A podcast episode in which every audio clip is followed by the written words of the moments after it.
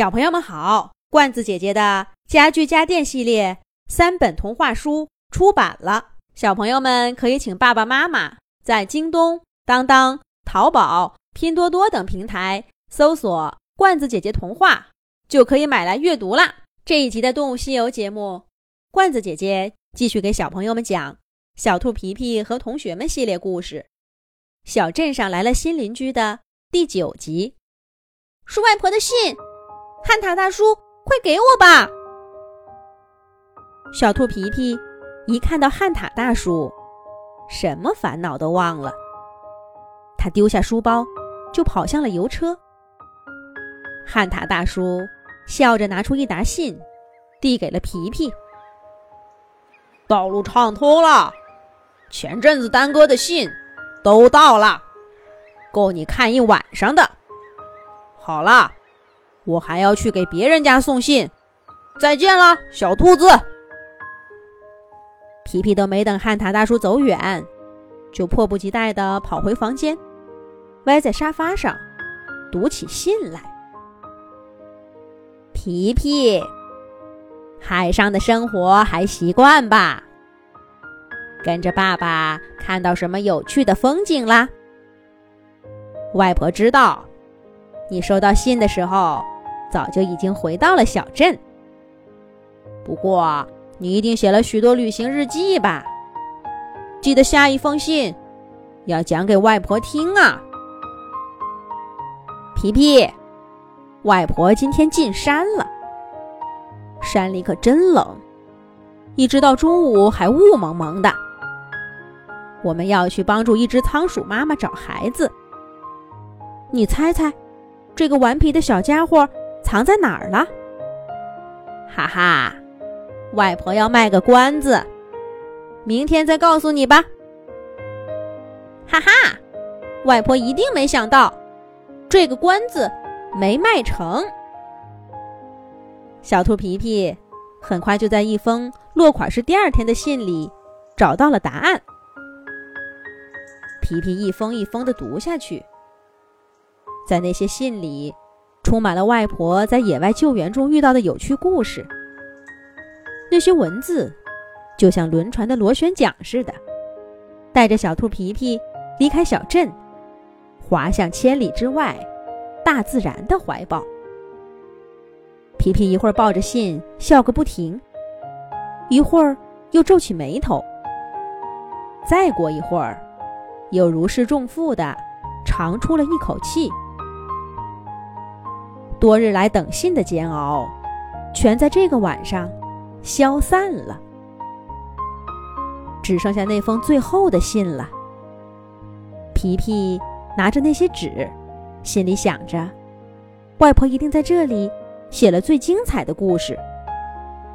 皮皮特意留着，这会儿才恋恋不舍地撕开信封。皮皮，无论你在做什么。读这封信的时候，都请打起精神来，因为外婆有一件很重要的事要托付给你。外婆又在故弄玄虚呢。皮皮漫不经心的往下读，可是读着读着，他突然猛地从沙发上坐起来，飞快的翻着接下来的信纸，迅速把信读完了。然后又翻回来，从头到尾，慢慢的读了一遍。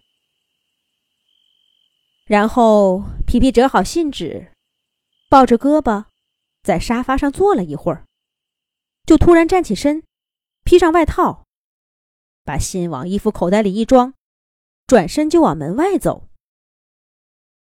兔妈妈正端着晚饭进来，皮皮差点撞上，他赶紧往后一闪。险些摔了个大跟头。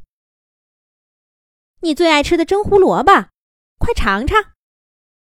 兔妈妈说道：“要在平时啊。”皮皮一闻到这个味道，就走不动路了。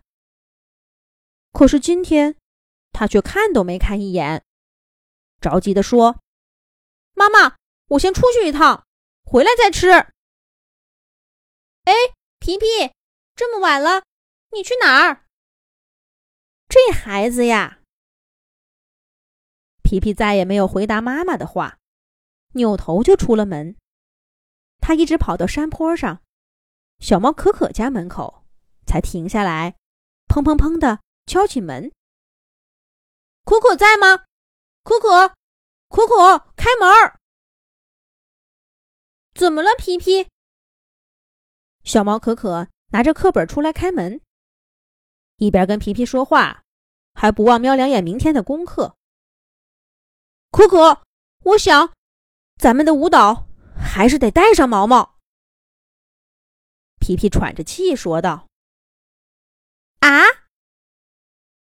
小猫可可一听这话，书也顾不上看了，皱起眉头对皮皮说道：“皮皮，咱们白天不是说好了吗？我知道了，一定是你不好意思说，对不对？”那明天我去说，咱们的进度不能再拖了。还没等可可把话说完，小兔皮皮就从口袋里掏出了兔外婆的信，递给了可可。你先看看这个，皮皮说道。小猫可可看出了信封上兔外婆的笔记，疑惑的看着皮皮。皮皮拿出信。在可可面前展开，可可这才低下头，一个字一个字的读起来了。读着读着，小猫的脸色也变得凝重起来。兔外婆在信上究竟写了些什么呢？咱们下一集讲。